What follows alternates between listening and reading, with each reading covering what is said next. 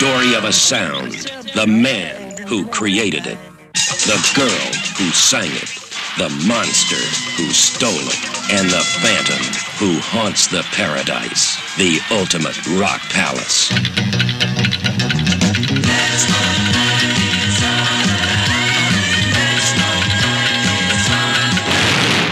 Phantom of the Paradise. My music is for Phoenix. Only she can sing it. Hallo und herzlich willkommen zur Episode 236 des Bados Kino Podcast. Ja, Wie, wie, wie hießen wir nochmal? mein Name ist ja, Papa Na? Schlumpf und bei mir ist äh, Schlaubi. Genau, ja. Hi, Daniel. Schön, dich äh, zu hören. Und äh, Ich habe noch nichts gesagt. ja, total versaut wieder mal. Auch nach 236 Episoden sind wir nicht schlauer, aber äh, wir, haben's, wir gaben unser Bestes. Und irgendwann Ich würde sagen, das gehört zum guten Standard. Ja, wenn wir das Handtuch werfen und sagen, so, Leute, nach 413 Folgen ist Schluss, sage ich jetzt mal so, ist, ist irgendwie eine gute Nummer. Dann haben wir ja noch drei Jahre. Äh, oder vier. Äh, ja, dann, dann sind wir auch so weit, dass wir es dann perfekt hinkriegen, das Intro. Äh, jedenfalls heute Abend sprechen wir über zwei Filme, auf die wir uns, ich weiß gar nicht mehr wie geeinigt haben, aber mit dem Gedanken, lass uns doch mal über Musicals reden, weil wir so lange keine Musicals mehr hatten im, im Podcast und äh, generell ja Daniels Musical-Expertise immer sehr gefragt und sehr beliebt ist. Ähm, zumindest bei den Menschen, die Musicals mögen. Du wolltest was sagen? Nein, nein, nein, nein, ich wundere mich nur über deine, deine Wortwahl. Aber okay. Ach du, ich habe, äh, ich glaube, seit dem, seit dem denkwürdigen Tag, äh, ganz früh in unserer Podcast-Karriere, als du so, so um, umfassend Les Mis, äh, also Les Miserables äh, zen- rezensiert hast, die, die äh, Hugh, Hugh Jackman, Russell Crowe-Adaption, Anne Hathaway-Dingens. Und äh, wir danach ganz viele be- bezaubernde Kommentare bekamen, von wegen, ich habe ja niemals geahnt, was den Daniel so umtreibt. Kommen wir immer wieder gerne auf das Thema Musical zurück. Ja. Ich weiß, Also bei mir rennt sie so offene Türen ein, ja. hm. Mhm. Und äh, wir sprechen über zwei, ich würde mal sagen, relativ populäre Ausgeburten des Musicalfilms der 70er und 80er Jahre. So einen kleinen Kulthit, das böse Wort, mit äh, Phantom of the Paradise. Ein, ein eher vergessenes Stück, muss man sagen, in Brian De Palmas Filmografie, weil eben äh, eher untypisch, zumindest inhaltlich für ihn und ich glaube auch nicht so ganz mit dem großen äh, äh, späteren Erfolg gesegnet wie jetzt vergleichbar äh, Rocky Horror Picture Show. Ja, es war ein veritabler Flop. Ein veritabler Und- Flop. Und, und die Rocky Horror Picture Show ja auch vorher. Ja. Also, bevor sie Äh, man, man, man, ein man denkt, Eigenleben entwickelte. Fox lernt es irgendwie nie. Also sie haben es ja wirklich lange versucht in den 70ern und frühen 80ern. Wir haben zuletzt über Shock Treatment geredet und irgendwie ein, ein Klops nach dem anderen gesetzt in die Kinolandschaft. Und immer wieder, ja, vielleicht beim nächsten Mal. Hm. Äh, Phantom of the Paradise äh, geht äh, Rocky Horror, glaube ich, noch ein paar Jährchen voraus. Vier, möchte ich sagen. Äh, 74. Eins. Eins. Ein, ein Jahr. Oh, wow. Ein, ein Jahr nach der, nach, der, nach der Bühnenfassung von Rocky und äh, ein Jahr vor der äh, Kinofassung. Sehr cool. Und äh, Mhm. zum Zweiten sprechen wir über einen Film, den, glaube ich, auch so ziemlich jeder gesehen hat, zwischen äh, 8 und 88. Äh, das äh, die Filmversion des äh, Off-Broadway-Musical-Erfolges des äh, Roger Basierend auf dem, Corman, genau. basierend auf dem Originalfilm von Roger Corman, mit Jack Nicholson in einer kleinen Rolle. Oder in einer größeren Rolle, muss man sagen. Äh, The Little Shop of Horrors. Oder Little Shop ohne Artikel. Of Ja. Horrors. Der kleine Horrorladen. Ein langes Intro. Und jetzt kommen wir ganz schnell zum Punkt. Ich bin sehr gespannt, worauf du hinaus willst. Äh, auf die UFDB-Inhaltsangabe. Genau. Ja.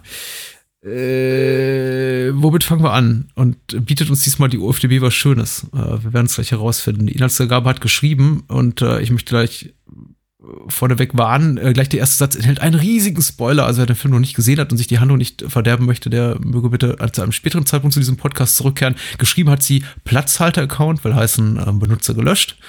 Und er schreibt hier bei der Vermutlich hat er immer gespoilert. Sehr gut. Äh, geschrieben hat Platzhalter-Account, ein Pakt mit dem Teufel hat Plattenmogul Sworn die ewige Jugend beschert. Trotzdem gehen ihm die Ideen für gute Songs aus. Als er mit einem geklauten Opus des genialen Komponisten Winslow Leach die Charts erobert, bricht der Geschädigte in Sworn Studio ein und gerät dort versehentlich in die Pressmaschine. Fürchterlich entstellt und getrieben von seiner Liebe zu dem Goldkehlchen Ph- Phoenix spuckt äh, Phantom Winslow fortan in Swans Rockpalast Paradies herum.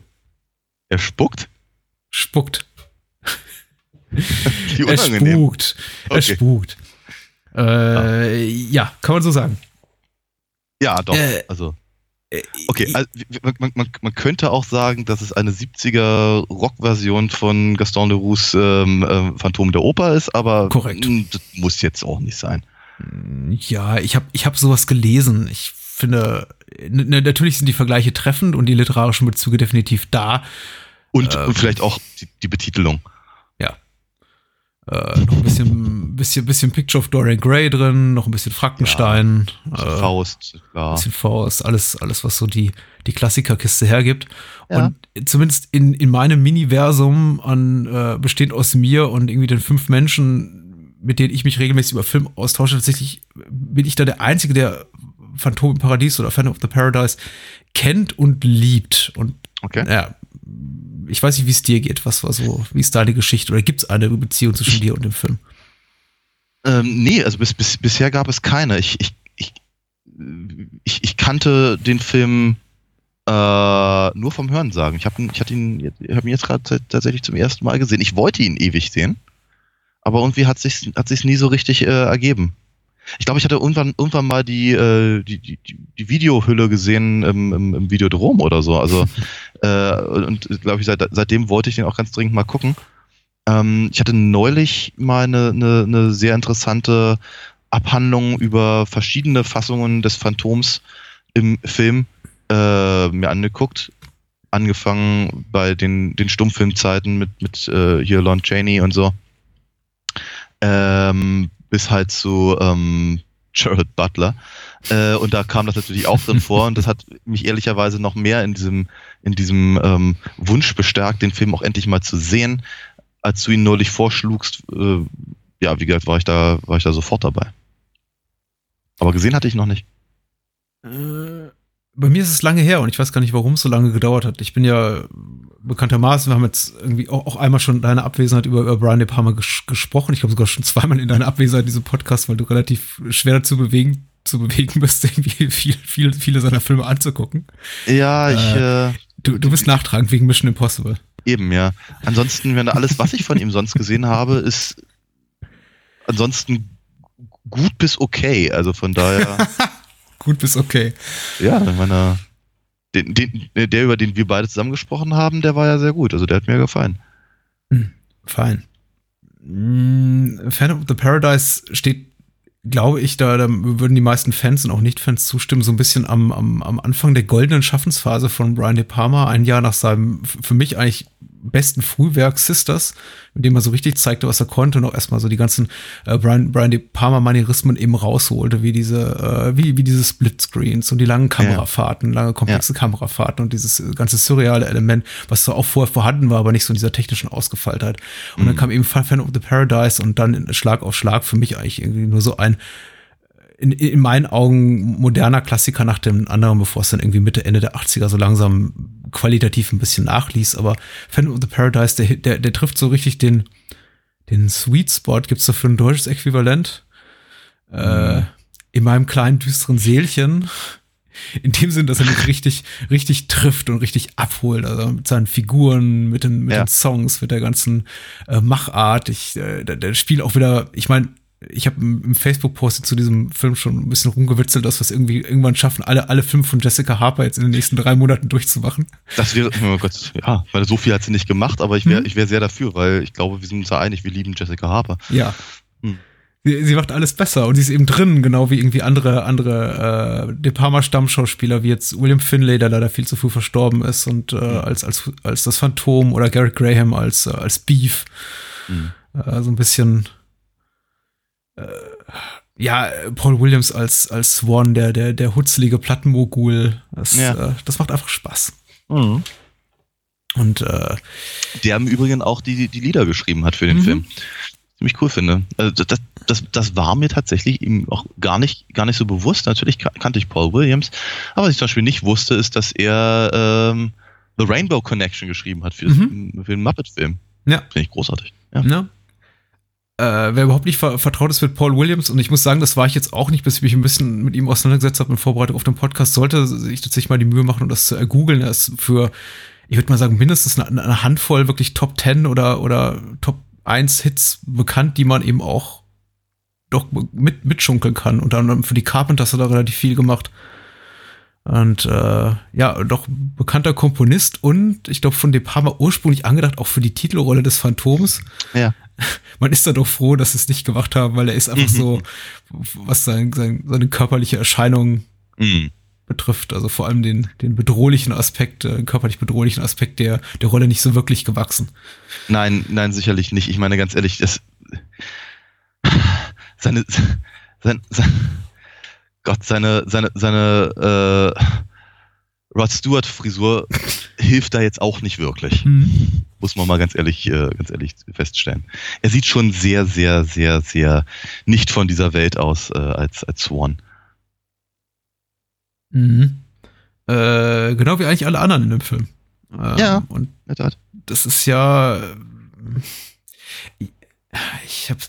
Der Film braucht auf jeden Fall nicht lange, um irgendwie sofort so in, in, in irgendwelche surrealen Sphären ab, abzudriften. Also das ja. ist, äh, ich, ich hatte das tatsächlich noch so ein bisschen anders in Erinnerung, dass der Film noch so ein bisschen mehr Zeit und bis er irgendwie komplett, komplett durchgedreht wird. Aber im Grunde sind eigentlich alle Figuren ab Minute ja. eins äh, komplett durch, muss man sagen. Ja, ja. Ja, ja, ich glaube, das kann man, das kann man ohne weiteres so, so, so stehen lassen. Ich finde ja echt interessant, dass sie, dass sie äh, hier Finlays ähm, Winslow äh, halt immer so als Freak bezeichnen und ihn auch so aus, ausstaffieren und, und, und, und, und, und, und ihm so, so wirken lassen. Als er das erste Mal auftaucht, da ähm, am, am, am, am mhm. Klavier und seine, seine, seine, seine Kantate spielt, ich, einen ganz kleinen Moment habe ich überlegt, ob es ein, ob's ein junger Warren Severn ist. Mhm. Äh, weil wird also das, das, was da irgendwie als total freaky irgendwie ähm, ähm, bezeichnet wird, ist, ganz ehrlich, so sahen viele aus. Und auch Leute, die Erfolg hatten. Ja. Äh, wir, wir leben auch in so einer in, in, offensichtlich in irgendwie so einer Art Parallelwelt zu unserer, die hat nicht, äh, in, in der man immer wieder Momente, äh, irgendwie Elemente erblickt, die nicht, nicht so wirklich reinpassen. Ich frage mich dann irgendwie doch, in welchem Universum das spielt. Denn ja. offensichtlich soll der Film ja schon in der Jetztzeit, also in der damaligen Jetztzeit angesiedelt sein, 1974. Dann ja. wiederum habe aber ganz ja. viele Momente, in denen ich mir so denke, ja, geht schon so fast ein bisschen so eine Science-Fiction-Richtung. Ich äh, zum Beispiel, also komischerweise ist mir am ersten, als erstes aufgefallen, als zum Beispiel aus, ausgerechnet irgendwie zwei, zwei schwarze Cops sind, die die Finlay aus der Gosse ziehen, die für Drogen, äh, Drogen, ja. Drogensüchtigen halten, dachte, okay, das ist sehr, sehr progressiv von De Palma.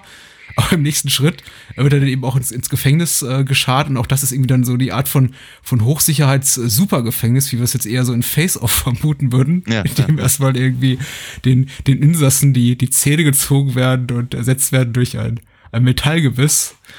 Mhm. Ähm, das ist ähm, schräg. Ja, auf jeden Fall. Auf jeden Fall. Andererseits auch total cartoonig. Ich meine, ich, ich muss ganz ehrlich sagen, ähm, mich, mich hat's, also gerade die, die, die ersten Minuten, in denen man eben äh, so den Leidensweg des, des, des jungen Leech äh, ähm, ähm, miterleben muss, mhm. äh, hat mich alles wahnsinnig an, an ähm, A Clockwork Orange erinnert. Mhm. Diese ganzen, also die, die, die, äh, die, die, die, die, die fischäugigen Verfolgungsfahrten, ähm, die auch, auch der Einsatz der Musik an sich so ein bisschen, so, so, so, so, so, so ein bisschen mugig klang für meine, für meine Ohren zumindest. Ähm, und äh, ja, auch irgendwie diese, diese, diese Korrekturanstalt und dieser, dieser ja, ich, ich, ich glaube, es ist dieser futuristische Aspekt, aber gepaart dann mit diesen, mit diesen fiesen 70er Jahre äh, Koteletten und sowas.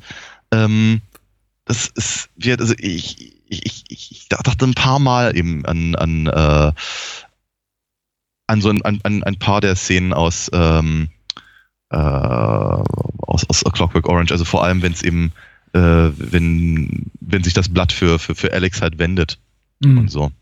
Also, das, fühlte ich mich daran erinnert.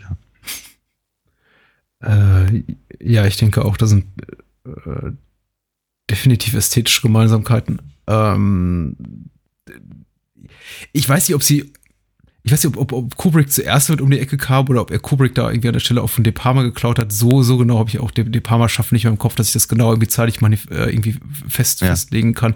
Ich glaube, Clockwork Orange war zwei Jahre vorher oder drei Jahre vorher. Hm. Also de definitiv holt sich Phantom of the Paradise irgendwie da die eine oder andere Inspiration, ist aber dann doch in, in vielerlei Hinsicht so eigenständig, finde ich, dass ich jetzt, Ja. jetzt auch, auch was jetzt so die literarischen Bezüge erwähnt haben, da die gar nicht irgendwie so, so relativ schnell aus den Augen verliere beim Gucken. Jein, jein. Also ich äh, tue mich damit ein bisschen schwer, die aus den Augen zu verlieren. Ich finde es nicht schlimm, muss ich ganz ehrlich sagen. Also ich finde ich find die, ich find die Anleihen nicht, nicht, nicht schlimm. Äh, genauso wenig wie, ähm, was ich eben, dass, dass er dass er im, äh, wi- wiederholt seine, seine Liebe zu Hitchcock Mhm. ähm, im Prinzip wieder wie, wie aufs, aufs, aufs, äh, auf die Bühne bringt, ähm, finde ich überhaupt nicht als Negativum, so war das eben auch gerade gar nicht gemeint, sondern ähm, ich finde ich finde es einfach, ich finde es auch durchaus ganz sympathisch, eben die äh, zi- zitierfähigen Momente ähm, halt für sich selber einzusetzen, Mhm. äh, da wo sie passen. Das ist schon, schon völlig in Ordnung. Ich finde das gar nicht geklaut, sondern eben wirklich ähm, ähm, einfach sehr, sehr, sehr clever. Auch, auch zum Verorten, wo wir uns gerade befinden, äh, was eben zum Beispiel einfach die Psyche der Figuren angeht. Äh, Führ das gerne aus. Nee, nee, das war eigentlich alles, was ich dazu sagen wollte. ich finde, ja, und äh, in, in, in diesen ganzen Referenzen auch an, an, an filmische Vorbilder, die ja ganz offensichtlich sind, auch in einem Film, äh, finde ich, sieht man eben auch ganz gut De Palma wirklich als, als jemand, der eben be bekannte Stilmittel und Motive weiterentwickelt, äh, ungleich zum, zum reinen Plagiaristen. Das ist ja auch was, was Mhm. zum Beispiel zum Bezug auf Argento immer äh, in Bezug auf äh, Hitchcock immer Dario Argento zum Beispiel vorgeworfen wird, aber irgendwie dasselbe gilt für ihn wie für, für De Palma. Sie sind eben in der Lage, äh, schon ähm, Szenen auch direkt oder, oder Stilmittel eins zu eins zu übernehmen, teilweise auch mit unmittelbarem Bezug, wie zum Beispiel die Duschszene in Phantom of the Paradise und die irgendwie so ihren, ihr, ihren eigenen Stempel au, aufzudrücken und äh, Mhm. damit eben auch äh, Erwartungen zu schaffen, die sie dann, dann untergraben. ja, Denn, ich meine, das ist doch, das, das, das ist doch wirklich, ich meine, das hat doch schon fast mehr Brooksche äh, Qualität, wenn, wenn, wenn der, wenn er eben äh, die, die- den, den Duschvorhang aufschneidet und äh, Beef dann den, äh, den, den Pömpel ins, ins, ins Gesicht steckt. Das ist ziemlich großartig. hm? Fand ich, fand ich, fand ich sympathisch. Ja. Ach, definitiv. Ich bin, ach, ich bin mit, ich bin mit Phantom of the Paradise, habe ich das Gefühl, man, äh, für diesen Podcast vielleicht fast so emotional verbandelt, dass ich da wirklich noch, noch unbefangen drüber sprechen kann. Ich sehe auch die, die Schwachpunkte des Films, äh, vor, vor allem für mich jetzt in der Form von zwei, drei Songs, die ich einfach nicht so gut finde wie andere. Ja. Das geht mir aber, glaube ich, auch fast mit jedem Musical so. Da gibt es ganz wenige, die mich durch die, durch die Bank begeistern. Äh, Ja. Da gibt es die ein oder andere Figur, die ich jetzt für weniger interessant halte. Zum Beispiel den, äh, ich weiß nicht, wie man ihn nennen soll, den Casting Director von, von Swan, der für mich eine eher unangenehme, uninteressante Er- Erscheinung ist. Aber das alles wird eben ausgehebelt durch äh, wirklich die zahlreichen Figuren und deren Darsteller und, und die guten Songs, die ich wirklich äh, sehr, sehr liebe und vor allem eben das ganze Set-Design, was Wollte gerade sagen, ne? großartig ist. Äh, nicht, nicht nur das Set-Design, also das, das gesamte Design. Ich finde, das, das, das Phantom sieht echt großartig aus. Äh, und eine, also und eine ganz, ganz merkwürdige Mischung aus, aus, aus, aus B-Movie-Monster und, äh, und, und, und Superheld. Das ist eine, eine, eine ganz, ganz erstaunliche ähm, äh, Wahl ist. Ne? Ich meine, dass, dass, dass, dass er eben auch so, dass er so, so eine Art Falken- oder Adler Hm? Hat und und der und der äh, und, und Swan eben als als als Logo für sein für sein Death Label äh, eben diesen, diesen toten Vogel da äh, da hat das, das, ich, ich ich mag ja sowas das ist schon ziemlich cool Hm. Sind dir diese ganzen ähm, äh, optischen Tricks aufgefallen, mit denen, um irgendwie das, das, das Plattenlabel teilweise reinzukopieren, nachträglich in Szenen? Und äh, äh, ich weiß nicht, du, wie, wie gut die Kopie war, die du gesehen hast. Aber manchmal sieht man irgendwie so, dass, sie, dass das nach, nach, nachhinein mit, mit dem optischen Teilweise, Drucker also- eben. Ja. ja te teilweise also bei dem bei dem bei dem Plakat oder bei diesem bei diesem diesem Marquis oder wie man es auch immer Mhm. nennen möchte für für die für die Juicy Fruits da ist mir das aufgefallen ja Hm. Äh, kennst du die Hintergrundgeschichte dazu oder ist sie für dich Nee. schon.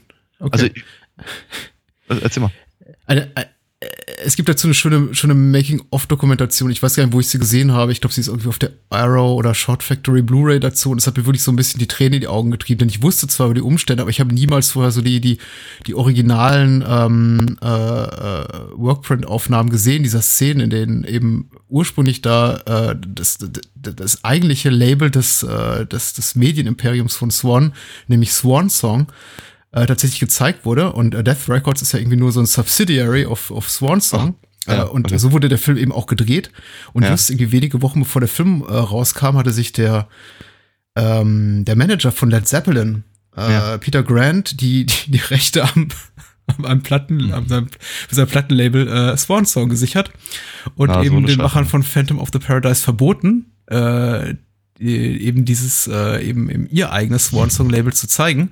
Ja, okay. Äh, in einem Film, der bereits abgedreht, geschnitten und äh, nachproduziert wurde und eigentlich nur darauf wartete, veröffentlicht zu werden.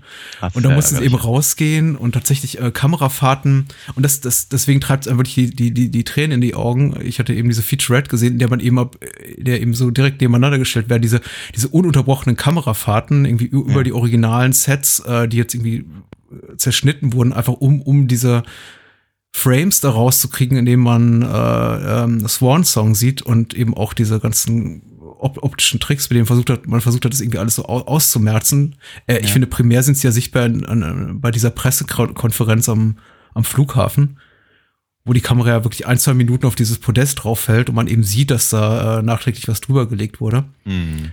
Und das nimmt dem Film tatsächlich, wenn man es nicht weiß, fehlt einem nichts. Aber wenn man dann wirklich mal so die Original-Dailies äh, gesehen ja. hat mit den, mit den äh, originalen Kamerafahrten, wie zum Beispiel ähm, Leach das erste Mal im kompletten Wahnsinn da, da, da reinstürmt in das, äh, in, in das äh, äh, Plattenstudio. Oder die allererste Einstellung, die wir von ihm sehen, wo er einfach so in den Himmel guckt in der finalen Schnittfassung, aber wo man dann eben sieht, dass er in der eigentlichen Schnittfassung äh, äh, auf, auf ein Straßenschild hochguckt und da steht eben Swan Song Plaza und die Kamera macht so eine ganz elaborierte Fahrt um dieses Straßenschild rum runter auf ihn.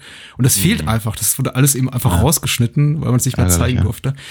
Das ist schon so, so ein bisschen traurig und eigentlich äh, überfällig für einen Director's Cut, aber ich glaube, dafür ist einfach der Kultstatus des Films nicht groß genug, als dass sich das irgendwie finanziell lohnen würde. Vermutlich. Äh, der Hintergrund jedenfalls äh, um dieses, diese Kapitel, dieses kleine, dieses kleine bisschen Trivia noch abzuschließen, warum äh, Peter Grant, der Led Zeppelin Manager, besonders irgendwie allergisch darauf reagierte, dass äh, äh, Swan Song in dem Film benutzt wurde, war eben, dass er auch eine Bandmanager namens äh, Stoner Crows und deren Leadsänger äh, wenige Wochen zuvor, bevor sich diesen Namen gesichert hat, auch auf der Bühne elektrisiert wurde ah, und äh, in hm. dessen Folge starb und da einfach ein bisschen allergisch auf das ganze Thema reagierte und eben naja. das auch nicht in diesem Film mit diesem Thema dann sehen wollte. Verstehe. So, hm. so sagt's die, die Filmhistorie, ob das alles so stimmt, aber ich finde es eine gute Geschichte. Und auf jeden ich Fall. glaube, es ist auch weit, weitgehend verbürgt. Das und so ist, kommt's. Äh, ja, interessant. Hm. Ich meine, die Sache mit, hm. mit dem Elektrisieren haben sie dann später nochmal aufgegriffen bei Almost Famous. Hm, stimmt. Das ist, hm. äh, ja, das geht nicht immer gut aus. Nee. Sowieso muss man sagen, also die, der, der, ganze Film, auch die Produktion, das gilt ja vermutlich ähnlich für Rocky Horror und ähm, wir haben ja auch ein bisschen über die Produktionsgeschichte von äh, Shock Treatment zuletzt geredet. Äh, auch, auch Phantom of the Paradise, wenn, wenn man sich da mal so ein bisschen reinliest in die Produktionsgeschichte, liest sich das Ganze auch alles wie so ein bisschen äh, Kamikaze. Zu wenig Geld, zu wenig Plan, zu wenig Ahnung von allem, zu wenig Ressourcen. Ähm, die, äh, die Maschine zum Beispiel, in der sich äh, William Finlay als, als Winslow Leach dann äh, da, da verletzt und zum, zum Phantom wird, ist eben auch eine, ähm, eine Spritzgussmaschine aus der, aus der ähm, äh, Puppen, Puppenfabrik des, des Vaters des Producers, äh, Edward Pressman. Und die haben sie eben einfach, da, da, da haben sie eben einfach diese Szene gedreht, weil sie irgendwie kein adäquates, äh, weiß nicht, äh, äh Prop, Prop hatten, äh, um, um das so darzustellen und haben da wirklich den, den Kopf des Darstellers in diese, in diese Hochdruckpressmaschine da eingespannt. Und äh, Edward Pressman hat in dem Interview auch mal gesagt, du, die, die, die Schreie sind echt, der Typ war wirklich, hat irgendwie seinen Kopf da rausziehen müssen, so ungefähr irgendwie eine halbe Sekunde, bevor das Ding dann irgendwie so zusammenstampfte und dann normalerweise dann unten Puppenköpfe rausfallen. Äh, ähm, schön. Ja. ja. So war das damals. Hätte ich vermutlich auch geschrien, ja. Sehr schön. Man sieht dem Film aber nicht an, dass er, dass er, dass er Geldprobleme hatte, weil ich finde, er ist, äh, ist einfach wunder, wunderschön gemacht. Also die, äh, äh, ich, ich, ich mag ja vor allem so diese Gegensätze, dieses, äh, äh, dieses kalte Finanzzentrum und das halt äh, äh, Leech stürmt, wenn er, wenn er, wenn er Swan sehen will, im Vergleich zu diesem barocken Schlossartigen Mhm. Gebilde, in dem, also Swanage, äh, in, in dem er tatsächlich wohnt und so. Das ist einfach sehr, sehr, sehr, sehr hübsch. Sehr hübsch gemacht. Ähm, ich habe so ein bisschen das Gefühl, dass sie sich rein von der Story her an einigen Stellen vielleicht ein bisschen übernommen haben, Mhm. weil sie, glaube ich, glaube ich, sehr, sehr, sehr viele literarische Vorlagen irgendwie miteinander verbinden wollten und Ja. sie eigentlich nicht zu einem äh, zu einem geschlossenen Ganzen verbinden konnten, oder zumindest nicht zu einem mit einem mit einem auf, auf, auf in jeder Hinsicht befriedigenden Ende. Also was mir zum Beispiel auch überhaupt nicht klar geworden ist, warum, warum Swan denn eigentlich am Ende tatsächlich eine Maske tragen musste. Also außer, außer für die, für, da, da, da, außer damit Winslow sie ihm abreißen kann. Also fand ich, Ja, weil, weil, weil er schwerste Verletzung hat von dieser, von dieser Plattenpresse. Nee, du verstehst mich nicht. Warum Swan am Ah, okay. Ende bei der, bei der Hochzeit einen, einen Ah, äh, Entschuldigung, Swan, trägt? Entschuldigung. Ja. Mhm. Das ist. Es, es wird sogar gefragt, ne, warum musst du eigentlich eine, Pla- äh, eine Maske tragen? Und ich glaube, darauf kommt nie eine Antwort. Also das ist. Äh, Ja, es ist, äh, es ist, äh, das ist richtig. Die, die, der, der, Plot ist nicht die, nicht die Stärke des Films. Es ist, es ist definitiv eine, eine, Nummernrevue. Äh, Figuren tauchen auch einfach auf und äh, verschwinden dann wieder ohne irgendwie größere Konsequenzen. Auch die, dieses ganze Casting, was dann äh, Swan persönlich übernimmt von seinem an, an, an anscheinend unfähigen Casting Director und dann quasi Beef als sein neues Lieblingstalent so entdeckt, da fragt Mhm. man sich dann eben auch, woher, woher kommt das und was hat er mit dem gemacht? Da Schnitt zur nächsten Szene am Flughafen und irgendwie Mhm. der, der, der, der äh, neu modellierte Beef steigt da aus so einer Art Sarg? samtbezogenem Sarg und hat sich anscheinend eine äh, nicht komplett neue Persönlichkeit zugelegt, aber doch seine eigene Persönlichkeit irgendwie stark überarbeitet, ist wie ein komplett wahnsinniges Monster. Äh, wer weiß. Ja. Garrett Graham übrigens ganz, ganz super. Ich wünschte, er hätte eine größere Filmkarriere gehabt, außer, außerhalb von Brian De Palmas Film. Hm. Ich finde ihn unglaublich lustig. Ja, ja. nur- Also sagen wir mal, das, das, das, äh, also Bi- Beefs Getucke war vielleicht in den 70ern ganz komisch. Heutz, heutzutage hätte ich mir das gewünscht, vielleicht ein bisschen, ein bisschen äh, geringer zu halten. Ähm, aber es ist natürlich schon ganz, es ist, es ist, äh, es ist natürlich auch wiederum in dem, in dem, in, in der Gegenüberstellung dessen, was halt die Figur äh, halt darstellen soll für, für Swan und was er eben tatsächlich für einer ist, halt dann wieder durchaus ganz, ganz, ganz adäquat. Aber ähm, ja, ich hatte damit so meine leichten Probleme, auch wenn ich Hm. die Figur an sich tatsächlich verhältnismäßig sympathisch und lustig fand. Ähm, so richtig, so richtig freundlich gegenüber der gesamten Musikszene und, und, und dem, dem damals, dem damals angesagten Stilen ist er ja nicht, ne? Also, sie kriegen, sie kriegen ja alle ihr Fett weg, ob es eben die, die, ähm, diese, diese, diese, diese, diese, Spätrocker äh, sind, die, die irgendwie in den 70ern versucht haben, äh, ähm, den, den, den, den Elvis wieder, wieder rauszuholen, Mhm. äh, wie ganz am Anfang. Die Juicy Fruits, interessanterweise auch im- immer die gleichen Schauspieler, immer als andere Bands. Mhm. The Beach. Bums äh, sagt eigentlich auch, Bums. The Beach Bums Genau. sagt eigentlich auch alles, alles über, über die Haltung der, der Filmemacher zu solchen Zu den Bands. Beach Boys und all das, ja, und zu dem, Mhm. zu dem ganzen Dings, klar. Und äh, oder, oder eben natürlich die, die, die, die, die Glam-Rock-Geschichte mit ich, äh, Alice Cooper, Kiss, wie sie alle heißen. Ich meine, Kiss selber ja dann irgendwann später mit dem Pha- Phantom of the Park, Phantom of the, wie heißt Mhm. das? Ja, genau. Kiss meets Äh, the Phantom of the Park. Ja. Ja, genau. Ähm, Der fehlt uns noch. Der kommt schon noch. Irgendwann. wissen wir? ich glaube. Ich, ich hab, ich Heben hab uns für den, nächstes den, Jahr auf. Den, den, den habe ich gesehen vor grob geschätzten 20 Jahren und ich habe ihn seitdem nicht vermisst, aber wir können ja mal reingucken. Den heben wir uns für einen Karfreitag nach dem nuklearen Holocaust auf. Sowas. ja, das Ja. Jetzt der, Klingt doch gut, ne? Ja, genau. Jedenfalls, ähm, ja, wie gesagt, also die ganze, ganze Haltung zur, zur, zur Musikindustrie, die kommen halt alle, allesamt nicht so richtig gut bei weg. Was ja angeblich wohl auch ein Punkt ist, warum, warum Paul Williams das Phantom nicht spielen wollte. Mhm. Naja, Ja, sagt er so.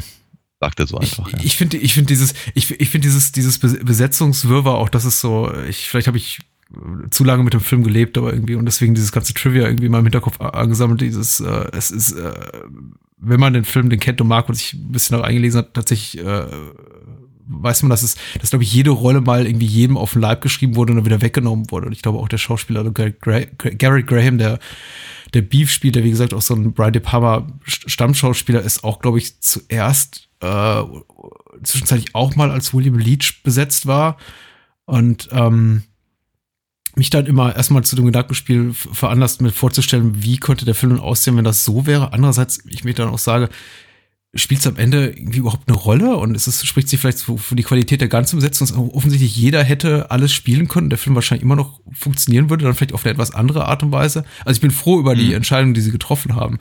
Aber ich kann mir zum Beispiel auch durchaus vorstellen, dass ein Garrett Graham das, äh, das Phantom gut hätte spielen können, da ja nicht wirklich auch so, dass äh, die Art von feinem, wirklich herausforderndem Schauspiel hier gefragt ist. Also Ja. äh, das ist ja alles einfach sehr laut, es wird sehr viel chargiert und jetzt mal abgesehen von äh, der viel geschätzten äh, äh, Jessica Harper auch irgendwie kaum, kaum jemals leise Töne gesungen im wahrsten Sinne des Ja. Wortes. Ja, ja. Das, das, das ist etwas, was ich tatsächlich ein bisschen, ein bisschen schade finde. Äh, Mhm. ich meine, in der, in der, ähm, oder anders gesagt, für die Handlung ist es wichtig, dass die Musik von, von, von Winslow äh, ja quasi kaputt gemacht wird. Kaputt Mhm. produziert und, und, und ihrer, ihrer, ihrer eigentlichen Emo- Emotionalität beraubt und irgendwie auf den jeweils neuesten, aktuellsten Trend irgendwie runtergebrochen werden soll und im offenkundig nicht verstanden wird. Ähm, Mhm. was ich ein bisschen schade finde, ist, da, dass, dass dadurch für mich eben auch ganz viele Versionen der Songs halt rauskommen, die ich nicht so gut finde. Dass ich irgendwie, äh, dass, dass, dass äh, ich irgendwie denke, ja, es, es, es, funktioniert wie halt innerhalb der Story. Ich, ich höre, wie dieser Song Mhm. hätte klingen sollen, aber er wird halt so, so over the top tatsächlich dann interpretiert, um halt in dieses Korsett da gepresst zu werden, dass er eben nicht, Mhm. nicht mehr das ist, was er hätte sein müssen. Und äh, das versaut mir tatsächlich an einigen Stellen so ein bisschen die Laune an den ansonsten sehr hübschen Songs. Gerade gerade wenn es Äh, gerade wenn es eben ganz ganz kurz gerade wenn es eben zum Beispiel um diese um diese Faustaufführung am Ende halt geht. Mhm. Mhm. Das was Beef halt singt. Ähm, ich sage ja in, äh, in Akzeptanz, nicht, nicht zwangsläufig Zustimmung. Mir geht's da ein bisschen Mhm. anders. Äh, ich finde tatsächlich auch, ich finde tatsächlich auch die, die, die, die Quote der nicht so gelungenen Songs oder nicht so gelungenen Produktionen, wie du es jetzt schön, schön beschreibst, ist wahrscheinlich treffender, dass man sagt, irgendwie da steckt ein guter Kern drin oder ein guter Song, aber ist einfach nicht, nicht gut produziert. Finde ich auch relativ hoch. Also da ist auch durchaus viel Material drin, von dem ich sage, ja, berührt mich nicht so wirklich, aber immer am Ende des Tages immer noch für mich eine, eine gute Handvoll wirklich Nummern, die, die ich wirklich äh, sehr, sehr gelungen finde, inklusive der, der komplett despektierlichen äh, Ro Rockabilly-Sounds, zum Beispiel von den Juicy Fruits oder von den Beach Bums, die, die, Ja, ja. da hören, die auch parodistische Züge haben, aber eben trotzdem Ja. einfach sehr, sehr gute, launige Musik sind. Und, ähm, und ich kann mir noch mal, kann mich hier noch mal wiederholen in dem, was ich über, über Shock Treatment sagt, was mir eben auch auffällt. Und ich, ich weiß nicht, ob ich die Songs hier oder in Shock Treatment lieber mag. Ich finde, ich finde find beide Filme sehr gut. Schwer, schwer zu Äh, wie gesagt, Shock Treatment, ja, Shock Treatment war für mich eine, eine, eine riesengroße, sehr positive Überraschung, aber mit, mit Fan of the Paradise habe ich einfach länger gelebt und deswegen bin ich Ja, da, wie klar. gesagt, nicht mehr ganz befangen. Aber was ich eben in beiden Filmen gleichermaßen gut finde, ist eben die, die Vielfalt der Songs. Äh, Ja. ich bei vielen Musicals das wirklich das Gefühl habe, und das Mhm. liegt eben auch an der Vielfalt der Charaktere, die wir da sehen. Das ist eben grundsätzlich unterschiedliche Figuren, die diese, diese, diese, diese Spätrock-Sänger und, und Phoenix, die haben eher, eher die klassische, ähm, weiß ich nicht, äh, wie nennt man das? Patrick und die Musikkritik.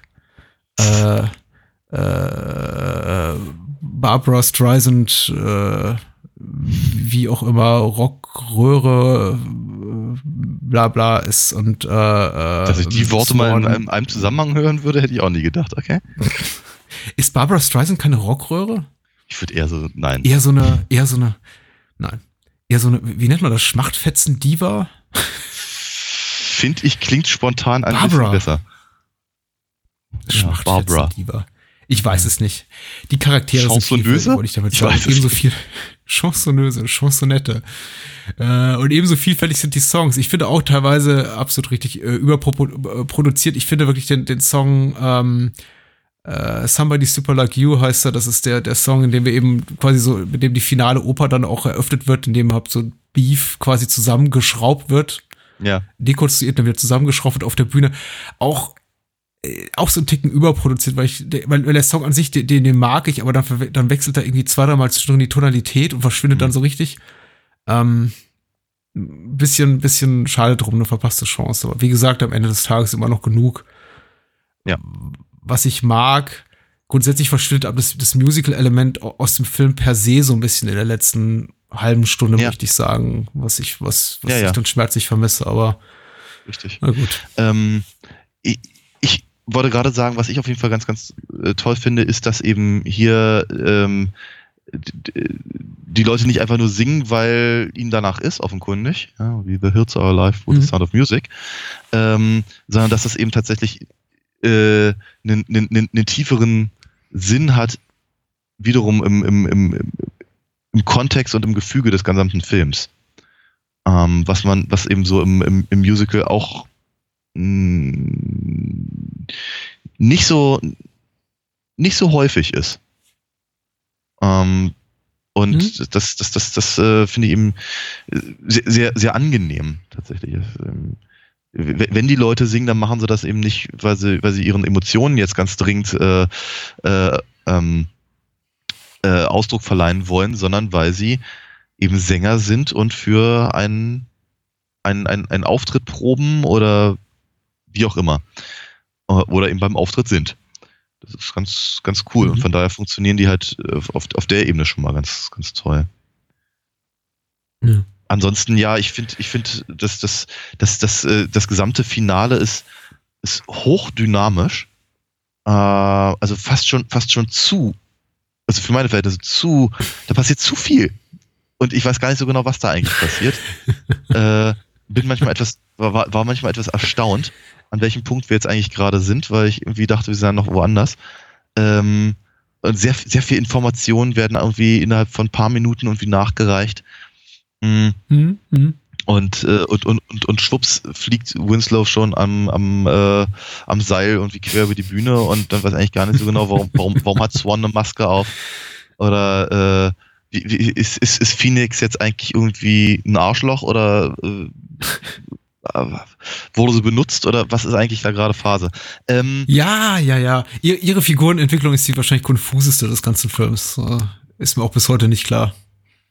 hm, Ja. tja, Was macht sie da eigentlich? Ja.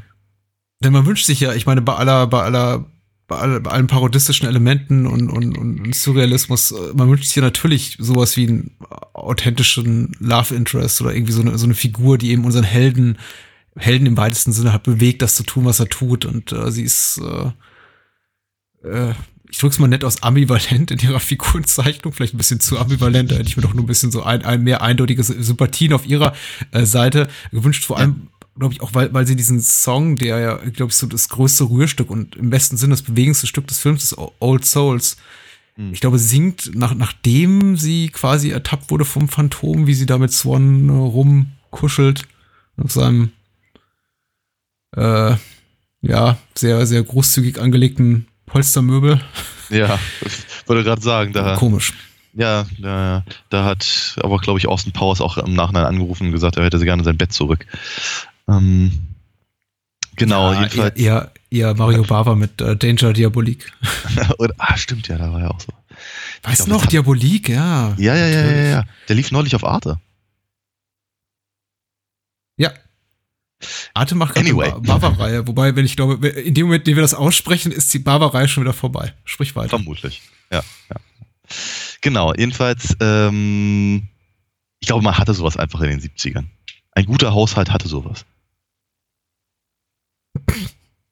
Was weiß ich. Äh,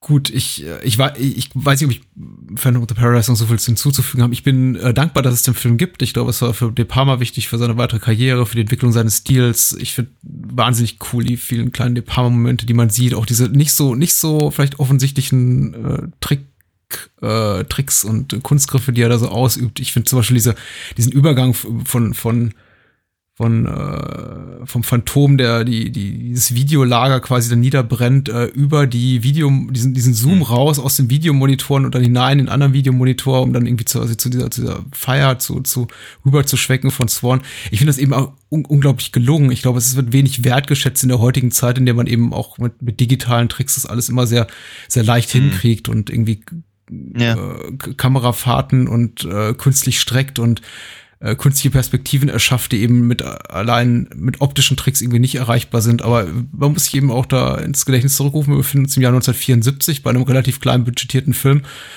Äh, das ist schon äh, relativ große Kunst für die Ressourcen, die sie da damals zur Verfügung hatten. Ja. Ähm, und unabhängig davon, wie du schon richtig sagst, der Film sieht nicht günstig aus. Er war jetzt auch nicht günstig in dem Sinne. Es ist eine Studioproduktion immer noch.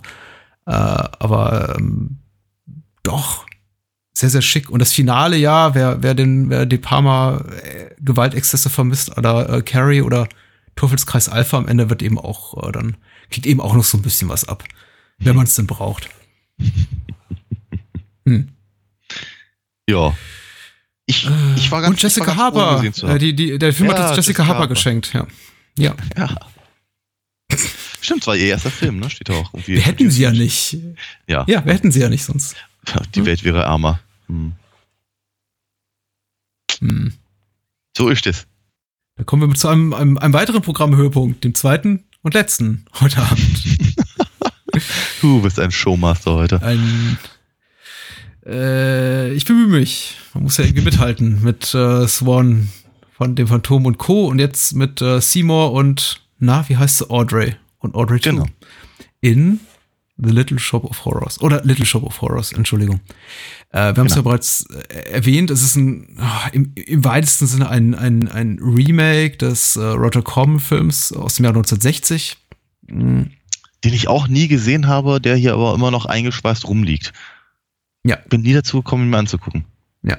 Und äh, von dem man ja auch gerne, glaube ich, jetzt äh, retroaktiv viel, viel Werbung macht als äh, großes, großes Showcase für äh, den, den sehr, sehr jungen Jack Nicholson. Muss eben auch fairerweise dazu sagen, wer sich da allzu große Hoffnung macht, Jack Nicholson spielt nicht die Hauptrolle. Äh, spielt den, spielt den, ähm, den Patienten beim Zahnarzt, oder? Ja. Äh, ne, nee. Der kam nee? gar nicht vor. Nee, äh, okay. es ist, es ist äh, äh, Bill Murrays Rolle ist tatsächlich, glaube ich, auch wirklich nur für das Musical ah, geschrieben worden. So. Ich glaube, er spielt einen Cop. Oh Gott, das ist so, so lange her. Okay. Nee, du hast recht. Er spielt, den, er, spielt den äh, masochistischen Zahnarztpatienten. Ah, siehst du. Ich schmeiß da einiges das, zusammen. Das, kann ich sagen, obwohl ich den Film nicht gesehen habe. Sehr, sehr gut. Ich komme tatsächlich durcheinander, äh, sage ich auch ganz ehrlich, denn äh, äh, Little Shop of Horrors ist durch so viele Iterationen mittlerweile gegangen. Jetzt nicht nur vom Remake über die über Off-Broadway Musical zum zum Film, sondern auch noch mal als Film durch mindestens einen einen großen dramatischen Wechsel mhm. gegangen, nämlich gegen Ende, als man dann irgendwie sich nach, nach negativen Testverfügungen dazu entschieden hat, so das ganze, das komplette Ende des Films nochmal auszutauschen. Ja, ja. Und äh, darüber wird eben auch zu reden sein. Ja. Und äh, ich schmatze ins Mikrofon, als gäbe es kein Morgen. Verdammt. Guten Appetit. da freuen sich die Hörer. Ich esse ja noch nicht mehr was, ist so schlimm. äh, der kleine Horrorladen, Jan Hache oder Asche, wer weiß, ähm, schreibt hier schreibt hier die Inhaltsangabe.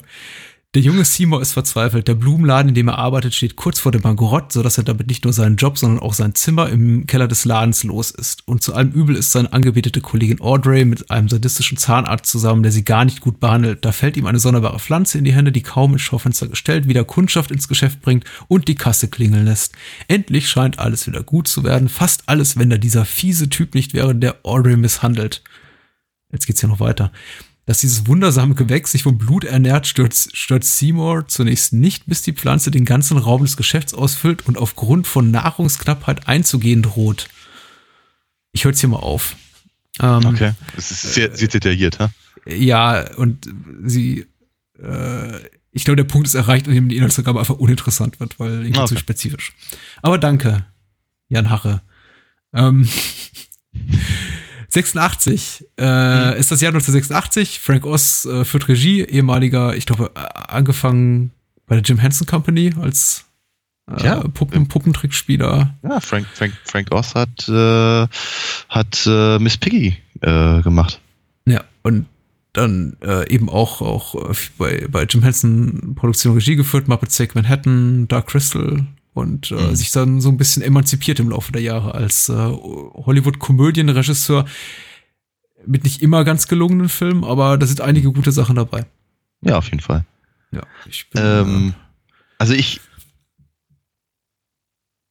Also ganz abgesehen davon, dass ich diesen Film abgöttisch liebe, ich habe ihn zweimal damals im Kino gesehen. äh, mhm. 1986, da war ich elf. Zweimal Kino innerhalb von vermutlich genauso vielen Wochen. Ähm, für einen Elfjährigen, das war, das war sehr teuer. Also ich möchte Mhm. mal sagen, also der, der Film muss mich sehr, sehr beeindruckt haben, damit ich, äh, damit ich halt irgendwie gleich nochmal reinrenne und mein, äh, äh, ich hätte es fast sauer verdient gesagt, das äh, Mhm. Taschengeld irgendwie in den gleichen Film und nicht in, wie, keine Ahnung, was, was, was sonst noch gerade lief, äh, investiere, sondern halt einfach das gleiche nochmal. Ähm, war, war, war wohl ein großes Ding. Und äh, ich erinnere mich auch daran, dass ich mir die, die Schallplatte des Soundtracks aus der äh, Bücherei ausgeliehen habe, mehrfach, bis ich sie irgendwann mal auf Kassette überspielt habe. Ich habe sie, mh, soweit ich weiß, nie, nie tatsächlich selber besessen. Sollte man mal nachholen. Ähm, und wir, ich fand das, ich fand das alles unglaublich, unglaublich toll. Und jetzt zum, zum, zum ersten Mal habe ich mir den Director's Cut angeguckt auf der Blu-ray, die vor ein paar Jahren äh, erschienen ist. Mhm. Ähm, nachdem ich auch eine, eine äh, sagen wir mal, eher amateurhafte Aufführung des Musicals gesehen habe, von der ich, glaube ich, auch im Rahmen des ähm, Podcasts irgendwann mal erzählte. Das ist eine, eine Weile her. Ähm,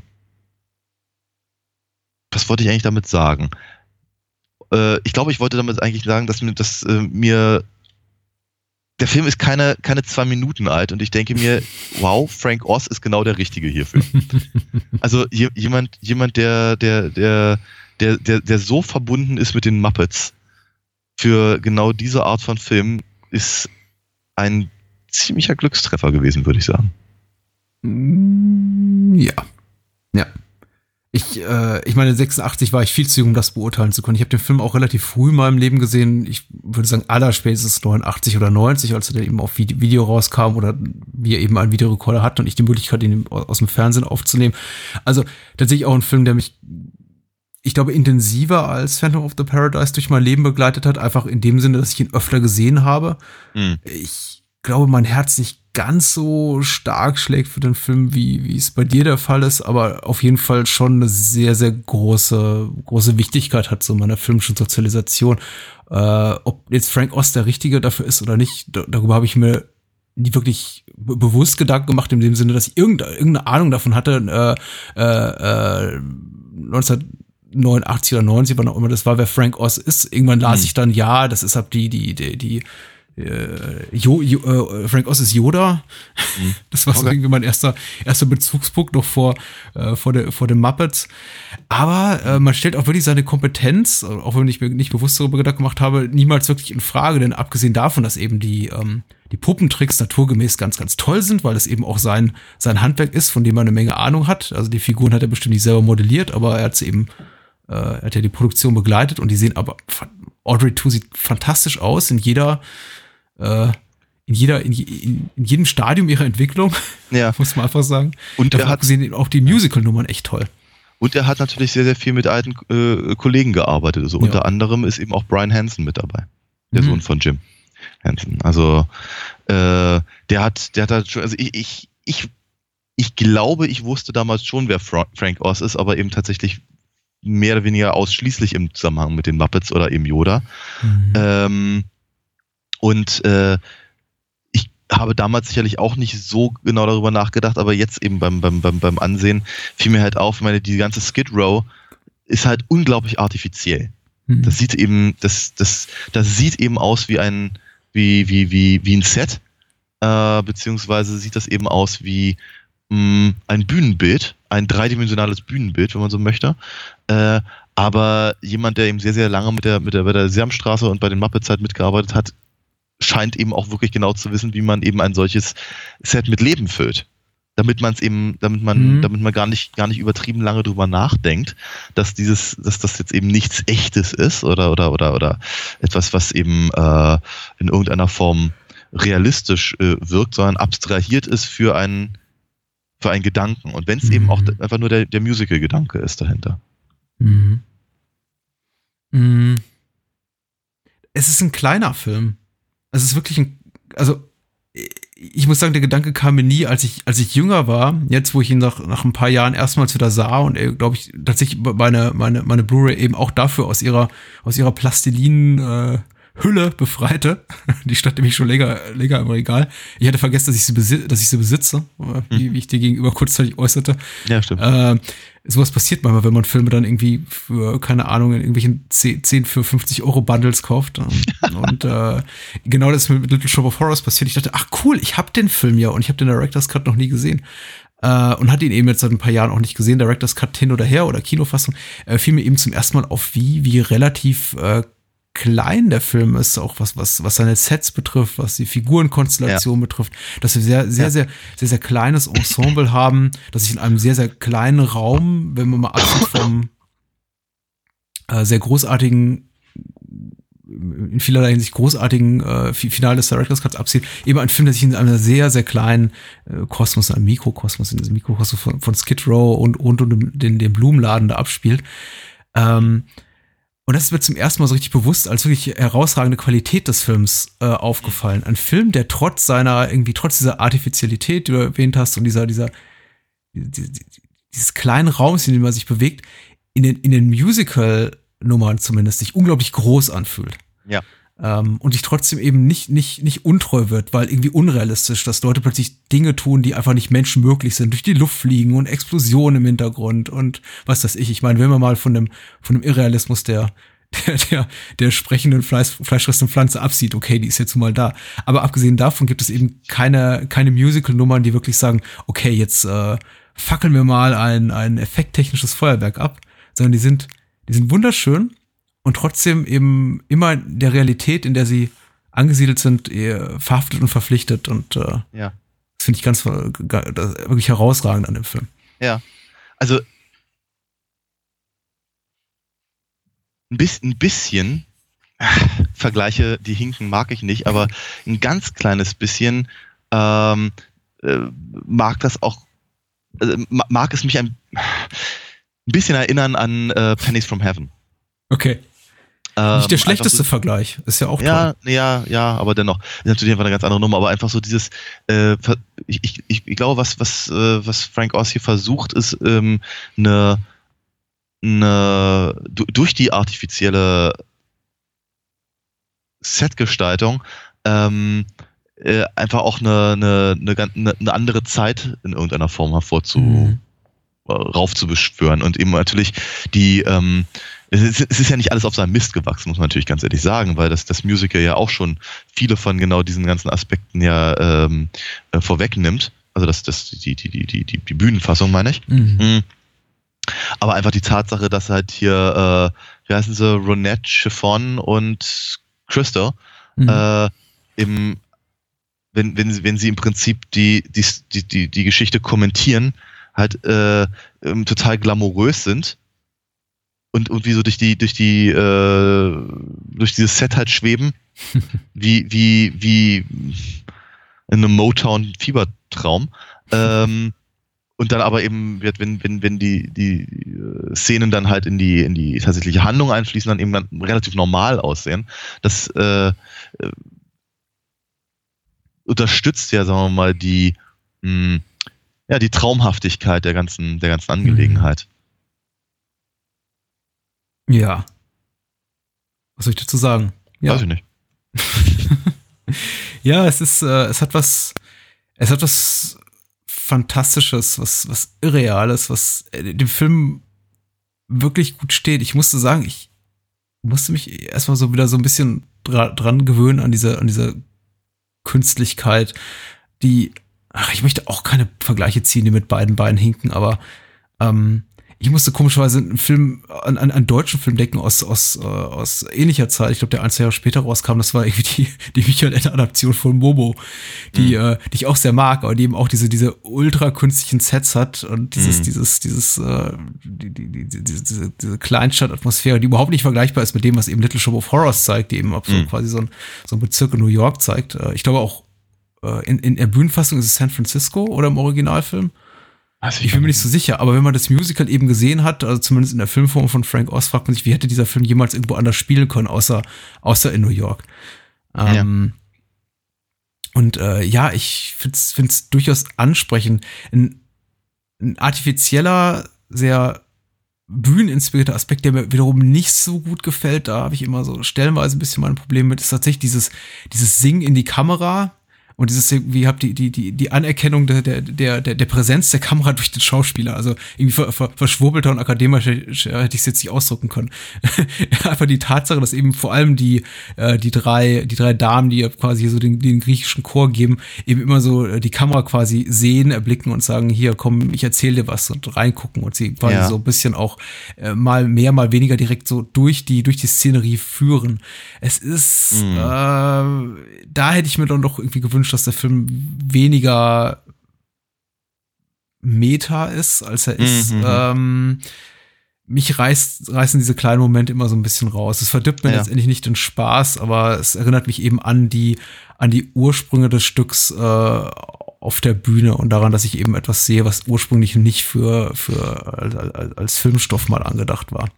Ich ja, weiß nicht, ob ich es richtig auf den Punkt bringe. Ich, ja, doch, ich glaube, ich, ich verstehe dich. Ich meine, ich sehe es ein bisschen anders.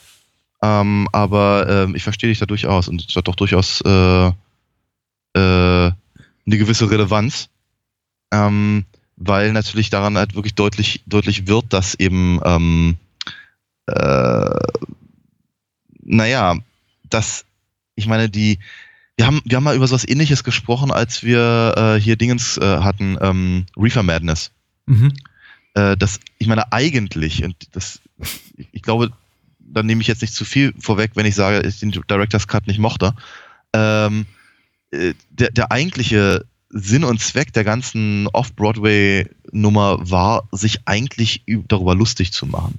Mhm. Über die, über die, die Absurdität eines, eines, eines B-Movies.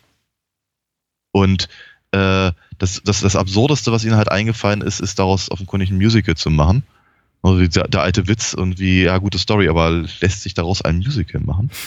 ähm, äh, das, das, das, das wird eben genau an solchen Momenten deutlich, weil Frank Oz, beziehungsweise das, was der Film macht, äh, kein Interesse an, an, an, an diesem, an der Ironie hat oder an mhm. dem, an dem, an dem, an dem sich, sich darüber mokieren, sondern der nimmt das halt total ernst. Und das macht den eigentlich so sympathisch. Also die, die, äh, also auch, auch wenn, wenn eben, äh, ich meine, Alan Green ist einfach auch wahnwitzig gut als, als, als, als Audrey. Ähm, wenn sie eben äh, über, ähm, äh, über ihr, ihren, ihren, ihren Vorstadtraum singt, ja. dann, nimmt, dann nimmt man ihr das ab.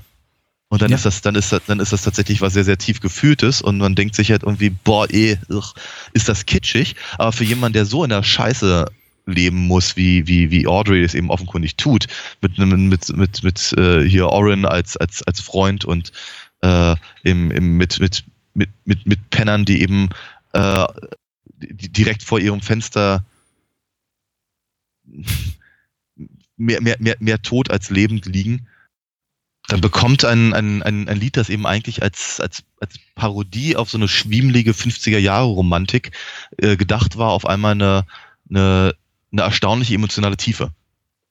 Und da Alan Green eben auch wirklich äh, ganz, ganz wundervoll spielt und, und, und, und äh, unerwartet äh, ne, ne, ähm, ja, hat das also, äh, Frank Oz verlässt eben tatsächlich diese Ebene, die ähm, mir im, in, der, in der Bühnenfassung auch nicht gefallen hat.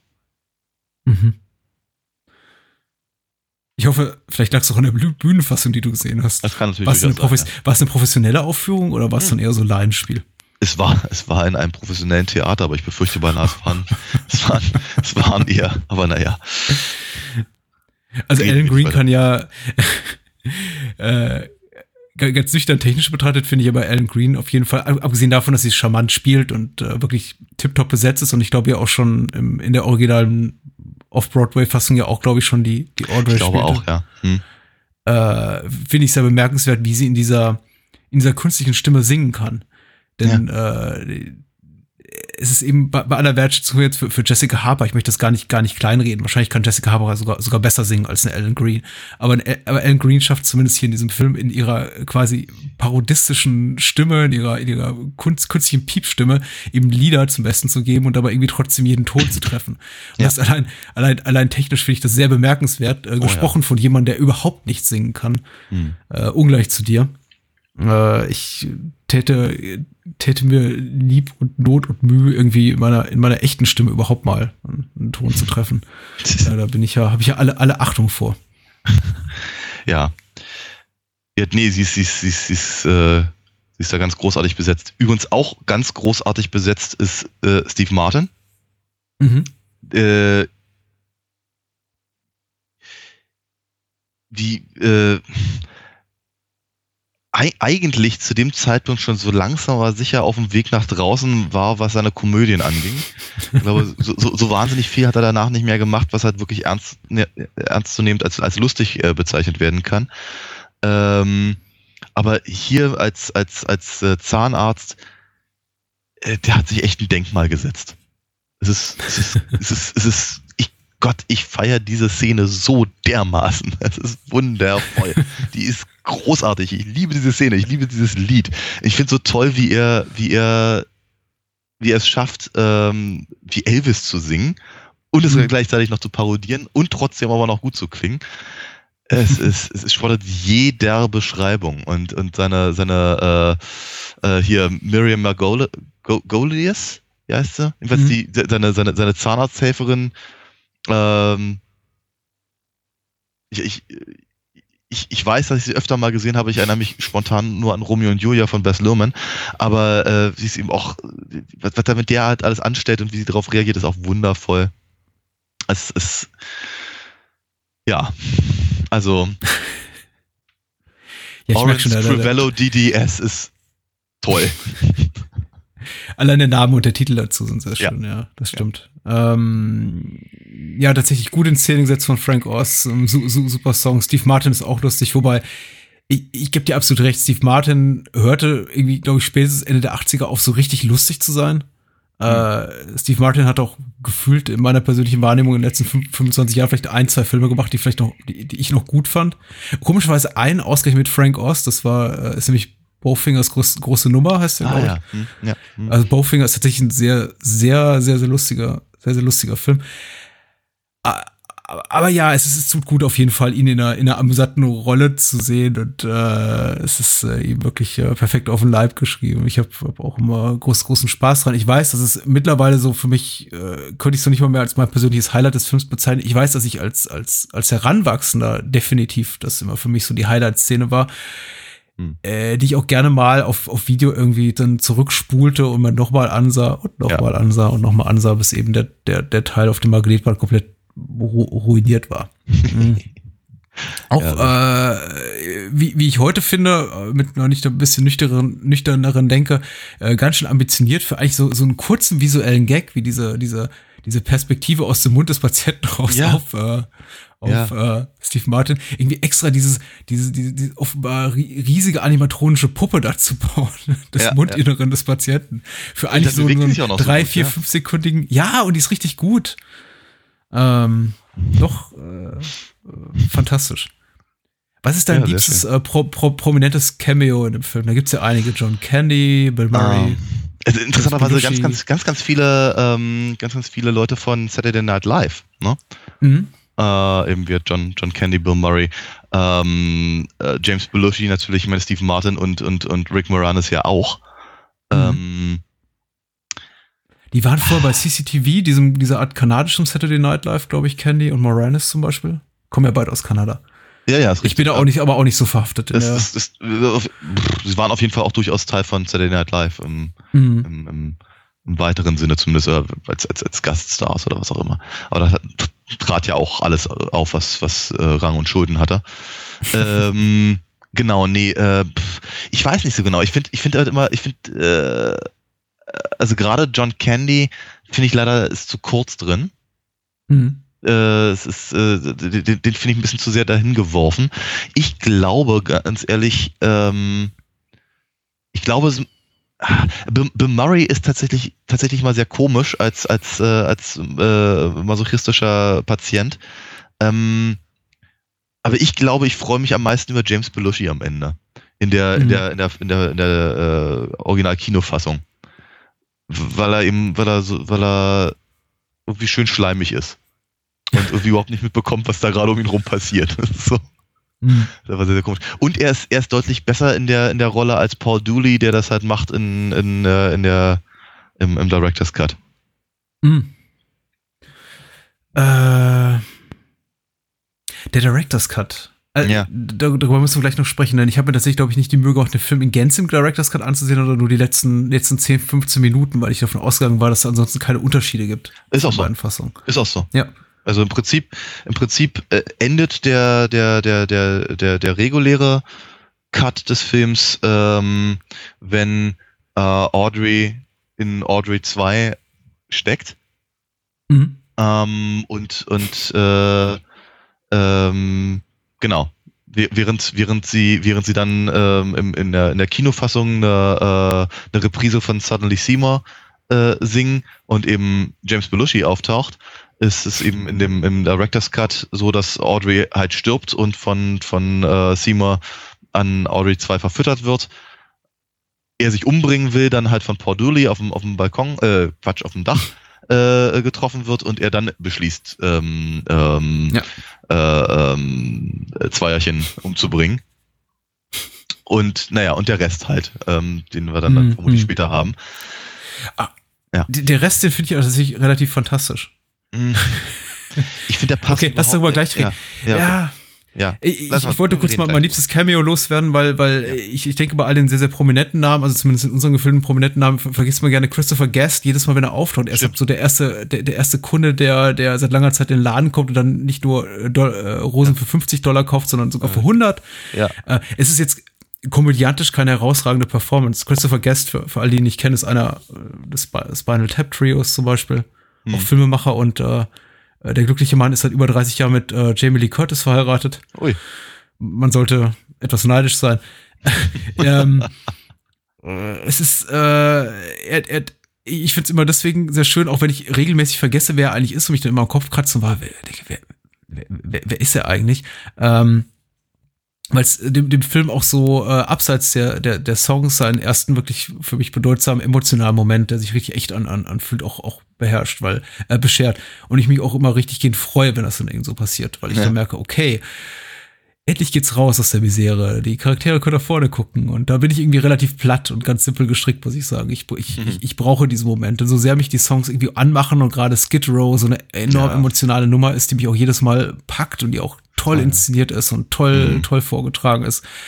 Finde ich es eben gut, dass der Film auch irgendwie in dem Moment schafft, irgendwie abseits der Songs mich irgendwie emotional so ein bisschen zu packen. Und irgendwie, ich, ich freue mich jedes Mal, wenn Christopher Guest mit diesem, mit diesem Dauergrinsen im Gesicht den Laden Ja, ja. trifft und sagt, äh, erzählen Sie mir was für eine fantastische Pflanze Sie da haben. Das, ist, das, das hat schon fast, fast ein bisschen Monty Python ähm, äh, Qualität. Ja. ja. Sehr schön. Doch, sehr schön. Der Director's Cut. Der Das Director's Cut. Ende. Hm? Genau, bis, bis zur Blu-ray nur in, in äh, graukörnigen Genau. Bonusmaterial zu sehen, endlich, endlich restauriert und, und wie im vollen, vollen Glanz in den Film geschnitten. Ich meine, allein dafür lohnt sich der, der, der Doppelkauf, wie ich finde. Ähm, und ich freue mich auch total, dass, dass, dass, dass, es, dass es diese Fassung jetzt gibt und dass man sie sich angucken kann, wann immer man will. Und das ist einfach, auf sowas stehe ich halt sehr. Aber nicht, aber nicht muss. Das ist ja vor, das ist ja sehr vorbildlich in diesem Richtig, Fall. richtig. Ja, ja. Ähm, ja, da stehe ich sehr drauf, finde ich, finde ich ganz toll, bin ich Ihnen sehr, sehr dankbar für. Ähm, ich habe das jetzt gesehen, ich glaube, ich brauche es nicht nochmal. Hm. Ähm, ich finde, die, die, die, die, die, die Tricktechnik ist sehr schön. Ich mochte das Lied, das dazu gespielt wird, Don't Feed the Plants, äh, mochte ich auch immer äh, sehr, sehr gerne ähm, auf dem, auf dem Werk, das ist im Verlauf gewesen, was mich mal gewundert hat, weil ich dachte, kommt denn das im Film vor, verdammt? ähm, und äh, das ist das ist alles sehr, sehr schön gemacht. Ich meine, ich finde, ich finde, die eine oder andere Pflanze bricht vielleicht ein paar Mal zu oft durch irgendwelche Mauern. Dreimal hätten vielleicht gereicht. Ähm, aber äh, das, das, das, das ist schon ziemlich cool und es ist, ja, nochmal, es, es zeug, zeigt genau darauf, worüber sich eigentlich das Musical irgendwann mal lustig machen wollte. Ähm, über, über welche Art von Kino eigentlich. Ähm, ich finde, im Gefüge des gesamten Films, so wie ihn, wie ihn, wie ihn Ors eben tatsächlich hingelegt hat, passt das überhaupt nicht tonal, emotional und storytechnisch. Mhm. Das ist, es ist im Prinzip wirklich, äh, es, es, es, es, es, ist wie, es ist wie ein, es ist wie eine Zäsur. Ähm, gar nicht mal, gar nicht mal, dass Audrey stirbt. Gar nicht mal, dass, äh, dass, ähm, dass, dass äh, äh, Seymour eben auch Opfer der Pflanze wird. Damit, mhm. damit kann ich sogar noch leben. Aber diese ganze, diese ganze Godzilla-artige Vernichtungsorgie am Ende passt einfach nicht zu eben zu der, zu der emotionalen Kraft, die eben gerade sowas wie Skid Row hat. Oder Somewhere mhm. That's Green. Ähm, und Nee, ich tue mich damit halt mhm. wirklich wahnsinnig schwer, während, während ich halt das tatsächlich das Filmmaterial sehr, sehr gelungen finde und eben auch wirklich sehr gut, denke ich mir, nee, ich bevorzuge wirklich die Fassung, für die ich eben zweimal okay. ins Kino gegangen wäre. Okay. Mhm. Ja, äh, sehe seh ich, äh, fühle, fühle es ein bisschen anders. Ich glaube, weil ich weniger für die Figuren empfinde. Ich habe ja gerade gesagt, ich brauche diese emotionalen Aufschwünge und äh, äh irgendwie Momentchen, die mich eben überhaupt dazu zu bewegen, irgendwie auch, auch mit der Handlung so ein bisschen mitzugehen und mit den Figuren mitzufühlen. Das ist aber wirklich doch, doch für mich im Film nur relativ sporadisch auf. In zwei der frühen Songs, uh, Somewhere That's Green und, und Skid Row, vor allen anderen dann eben auch noch so zwei, drei Momente zwischendrin ich muss aber sagen, summa summarum, einfach auch dadurch, dass die Figuren so artifiziell sind und die Umgebung so künstlich ist und so, ist jetzt der, bin ich immer so ein bisschen emotional entrückt, summa summarum vom Film. Mhm. Deswegen mich jetzt ehrlich gesagt, dass dieser Aspekt des Endes eben, dass die, dass eigentlich alle ins Gras beißen, das Ende extrem ja. zynisch möchte ich nicht sagen, aber ähm, sehr bitter ist und ironisch gar nicht so sehr gestört hat. Eher im Gegenteil. Also ich konnte mich tatsächlich an der, an, an der Tricktechnik sehr erfreuen. Ich hatte das vorher eben auch nur so als, als, als diesen Bonusmaterialclip da in, in, in Schwarz-Weiß gesehen, auf der alten DVD. Und war jetzt froh, das auch mal so, so genießen zu können. Ich hatte sehr viel Spaß daran. Ich könnte nichts sagen, welche Fassung ich lieber mag. Ich habe tatsächlich auch immer, selbst zu einer Zeit, als, das, als, als ich noch nichts wusste von dem ausgetauschten Ende und irgendwelchen schlechten äh, Testvorführungsreaktionen des amerikanischen Publikums. Äh, auch, auch da hatte ich schon, selbst als ich noch nicht davon wusste, immer schon so ein bisschen das Gefühl, na, das ist ein reichlich unspektakuläres Ende. Dafür, dass ich das ganze Zeit das Gefühl habe, es läuft auf etwas Größeres hin, hinaus, auf irgendwie eine außer, außerirdische Invasion oder dergleichen. Ähm, war dann irgendwie auch ein bisschen dankbar dafür, dass ich es jetzt endlich mal so vollumfänglich und in HD genießen konnte bin mir auch nicht sicher, ob ich das unbedingt brauche. Ob ich jetzt irgendwie das, das, das komplette Gegenteil von dem, was die, die, die, die, die Kinostadtfassung mir bietet, jetzt genießen konnte. Irgendwas mittendrin wäre vielleicht gut. Aber ich muss sagen, ich hatte Spaß. Ich hatte wirklich Spaß. Und so für sich genommen, ich glaube, vielleicht lässt sich es auch irgendwie auf, auf, auf den Punkt runterköcheln, dass ich mir denke, das Ende ist ziemlich wunderbar. Auch die, die Musical-Nummer ist wunderbar. Ich finde die ganzen letzten 10, 12 Minuten der Director's Cut-Fassung ziemlich wunderbar als Kurzfilm wären sie mir, glaube ich, lieber als, hm. als Teil dieses Films. Ja.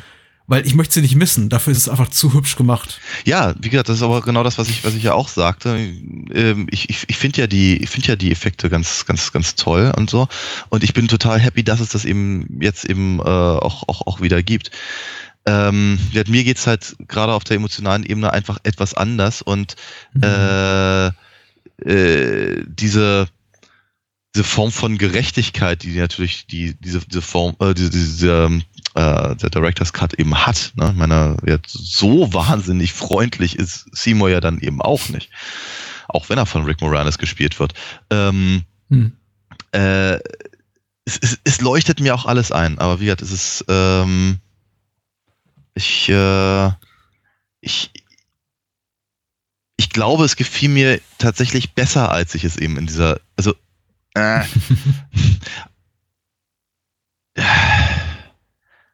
ja, als ich diese, diese, diese, diese, grobe, körnige Fassung sah schon ganz schön scheiße aus, muss man mal ganz ehrlich sagen. Ähm,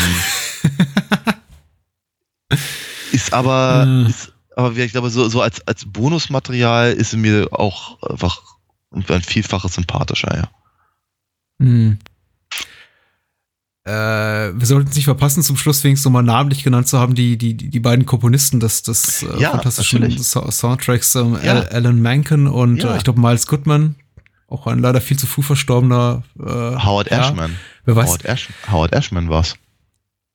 Alan Menken? Okay, und Howard, dann ist der äh, Alan, Alan Menken, der auch unter anderem natürlich äh, ähm, Ariel gemacht hat und, und Beauty and the Beast und, und Aladdin. Mhm und äh, ähm, hier den Glöckner von Notre Dame, Enchanted, ach keine Ahnung, tausend, tausend Sachen für, ja. für Disney, für die er permanent irgendwie Oscars abge, abgestaubt hat. Ähm, und sagen wir mal, allein die, die, ähm, äh, die, äh, die, die Qualitäten hört man natürlich auch raus und mit, mit Howard Ashman hat er eben auch gemeinsam gearbeitet, eben gerade an Aladdin, ähm, Ariel mhm. und, und, und die Schöne und das Biest. Ja. Und der ist tatsächlich äh, 91 gestorben, ja. Ja, sehr früh verstorben, äh, genauso wie der, wie, wie der Komponist des Scores. Also der Score abseits der Musical-Nummern, der auch nochmal, glaube ich, in den Opening Credits dann irgendwie separat aufgelistet wird, ist von Miles Goodman auch erst äh, relativ früh verstorben. Alan Menken hatte noch viele, viele Jahre weitergemacht, macht irgendwie so das Gefühl, glaube ich, für jeden, fast jeden Disney-Film zwischen 1989 und 2000 und ein paar zerquetschte eigentlich die, die, die Songs ja. geschrieben. Ja. Ich glaube, bis, bis Disney aufgehört hat, äh, eigene Produktion zu ja, nicht, machen und sich ja, auf so Pixar zu verlassen. Ja, nicht, nicht ganz. Wie gesagt, er hat ja auch Enchanted gemacht und Tangled und das sind ja beides, mhm. beides relativ, also Rapunzel, ja, beides relativ genau. neue Filme. Ähm, Total die aber verfüllt. natürlich, ja, die deutschen Untertitel, ähm, die aber natürlich auch, sagen, klingen sollten wie, wie, wie die Disney Renaissance. Ne? Mhm. Ne? Also, und ähm, dass wir da natürlich Menken wieder genommen haben, war ja nicht die blödeste Idee. Nein, sicher nicht. Äh, ja, ich bin, ich, ich, ich war sehr angetan. Ich muss sagen, ich möchte aber irgendwie nicht zu kritisch sein. Ich glaube, es ist einfach auch das häufige Wiedersehen, dass das Little Shop of Horrors, das Musical Remake, für, für mich langsam leichte Ermüdungserscheinungen zeigt. Einfach in dem Sinn, dass ich sage, ja, irgendwie merke, die Liebe ist nicht mehr ganz so groß, groß wie früher. Aber er hat wirklich eine Handvoll für mich wirklich herausragender Momente, äh, gerade irgendwie im, im, im, frühen Verlauf des Films. Er lässt gegen Ende so ein bisschen nach. Vielleicht habe ich deswegen auch so den Director's Cut so genossen, weil mir so gegen Ende noch so mal so ein richtiger Rums einfach fehlt und die Handlung eben auch von der Kinofassung dann relativ banal endet. Aber ich weiß nicht, ist es eben auch schön am Ende Audrey und ähm, Seymour. und Seymour zusammen zu sehen in ihrem in dem Häuschen, wo sie dann Tupperware-Partys äh, feiern und was weiß ich machen. Äh, mit ihren Kindern vor, vor dem Fernseher sitzen mit einem TV-Dinner auf dem Schoß. Genau. Ja. Ja. Irgendwelche letzten Worte? Feed me, Seymour. Äh, komm, was ist, was ist, was ist so richtig käsig, eine käsige Überleitung? Wir füttern unsere Hörer jetzt mit Informationen über den Podcast nächste Woche. Oh ja, der war gut. Äh, und zwar haben wir uns das, oh Gott, Alle, alleine eine Stimmlage. Ja, der war gut. Okay. Es tut mir leid. Es wird nicht mehr besser, es ist spät. Es ist ja. spät. Ich überlasse dir, äh, einen der beiden Filme für nächste Woche anzukündigen. Schieß los. Such dir einen. Ähm, ah, nee. Ähm, Okay, dann wir, wir, wir, wir, wir, widmen uns auf vielfachen Wunsch einer einzelnen Dame, nämlich dir, äh, nach vielen, vielen Jahren endlich mal dem Katastrophenfilm. Ähm, mhm. Ich bin da auch ganz, ganz angetan. Und ähm, ganz besonders freue ich mich, dass wir das auf einer Ebene gar nicht so ernst nehmen und nämlich Airplane machen. Äh, die unglaubliche Reise in einem verrückten Flugzeug. Mhm. Aber was ist, was, was, Äh, was, ist, genau. was ist der ernsthafte Teil? Erzähl mal. Der ernsthafte Teil ist, glaube ich, ein Film, den ich im, im, im Verlauf dieser, der, der vielen Jahre, die wir das jetzt schon machen, bestimmt schon drei, vier Mal hab fallen lassen, von wegen, ja, müssen wir auch mal drüber reden. Und jetzt ist er da. Und wir sprechen mal drüber. Wir reden über Achterbahn aus dem Jahr 77 äh, von, von James Goldstone. Äh, lange Zeit nur leicht gekürzt, auch in Deutschland erhältlich. Jetzt ungekürzt und restauriert und äh, was total geil ist, wir verlosen auch noch gleich zwei Blu-Rays. Äh, man sollte die Facebook-Seite unseres Podcasts die Tage besuchen. Äh, hauen wir auch noch raus und sprechen über ihn. Sind total unbestechlich. Also, falls wir den Film scheiße finden, jetzt ohne, ohne, ohne nostalgisches Augenzwinkern, Ich hab, sagen wir es auch. Ich habe den mal gesehen. Ist das der mit, äh, äh, mit Karl Morden? Nein.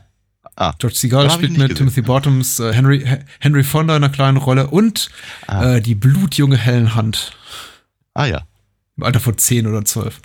Da bin ich ja sehr gespannt. Äh, also, äh, ja. dann, ich, ich denke, dass du bei dem Thema deutlich, deutlich mehr beizusteuern hast als ich, weil ich mich da nicht so auskenne wie du. Hm. Jeder darf mal. Ja, verspricht den Hörer, verspricht den Hörer nicht zu viel. äh, wir hatten ja heute einen ganz guten Mix und äh, sind dankbar und verabschieden uns in die Nacht. Bis dann. ne? Adios.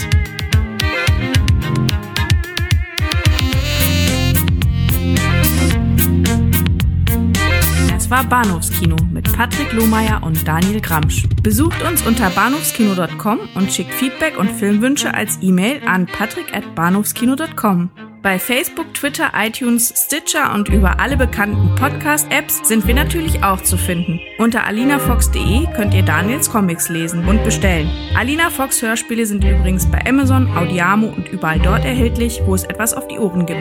Natürlich auch im gut sortierten Einzelhandel. Vielen Dank fürs Zuhören und adios.